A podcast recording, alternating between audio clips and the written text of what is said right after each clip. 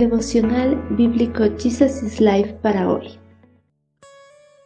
Bienvenidos al estudio del libro de Salmos, capítulo 122. Anhelemos estar en la casa de Dios. Me alegré cuando me dijeron, vayamos a la casa del Señor. Y ahora, aquí estamos, de pie dentro de tus puertas, oh Jerusalén.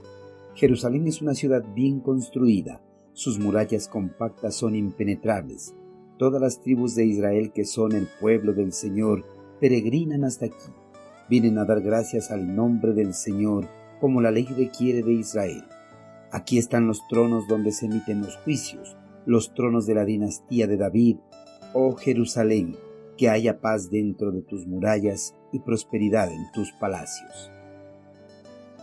Asistir a la casa de Dios es una profunda alegría para los fieles seguidores de Cristo, porque es el lugar donde se reúnen todos los fieles para glorificar, adorar y dar gracias a Dios por las múltiples bendiciones recibidas.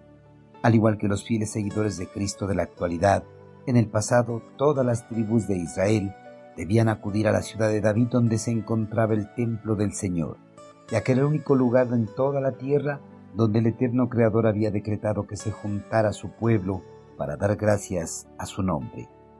El salmista, al estar mucho tiempo lejos de Jerusalén, sintió una profunda alegría cuando le dijeron, vayamos a la casa del Señor. Todas las tribus de Israel que se encontraban esparcidas en diferentes ciudades de la región debían peregrinar hasta Jerusalén para dar gracias al nombre del Señor como la ley lo requería.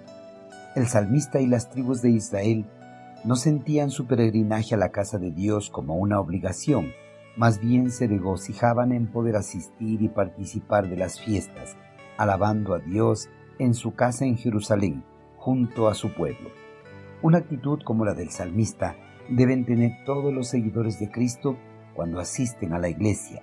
Deben tener un profundo regocijo por estar junto a todos los fieles, celebrando, y glorificando el santo nombre del Señor. Al estar en las puertas de la ciudad de David, el salmista se detuvo para admirar la ciudad, su color, su forma de construcción compacta, unida entre sí, dentro de sus murallas que parecían impenetrables, bañadas por la luz radiante del sol. Admiró las casas con terrazas y otras con cúpula y las calles estrechas. Sin duda era algo emocionante poder estar nuevamente a las puertas de la ciudad santa después de mucho tiempo. Pero el edificio por el cual el salmista sentía una fuerte atracción sentimental era por el templo del Señor. La belleza de Jerusalén no se deriva tanto de su construcción, más bien se deriva del maravilloso templo del Señor donde se le rendía adoración. Además, Jerusalén era la capital política de Israel decretada por el eterno Creador. Por ende, era la sede de los tronos de la dinastía de David. Por tanto, el lugar designado para la administración de justicia para todo el reino hebreo. El salmista amaba la ciudad de Dios. Por eso anheló en lo más profundo de su ser que siempre haya paz dentro de las murallas de la ciudad y prosperidad en sus palacios.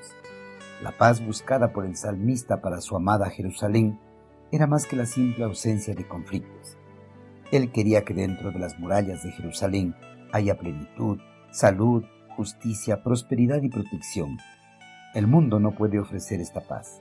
La verdadera paz proviene de la fe en Dios debido a que solo Él personifica todas las características de la paz. El hombre para encontrar la paz mental y la paz con otros primero debe encontrar la paz de Dios. Queridos hermanos, el salmista tenía un profundo deseo de estar en la casa de Dios con todos sus compatriotas, alabando y glorificando el santo nombre de Dios de sus padres. Por eso cuando le dijeron vamos a la casa de Dios, se regocijó grandemente. En la actualidad, no muchos cristianos sienten regocijo al asistir a la casa de Dios, porque sus corazones no están entregados totalmente a Él. Solo un corazón totalmente entregado a Dios tendrá la alegría y el regocijo de estar en la casa de Dios con todos los redimidos, adorando y glorificando su santo nombre.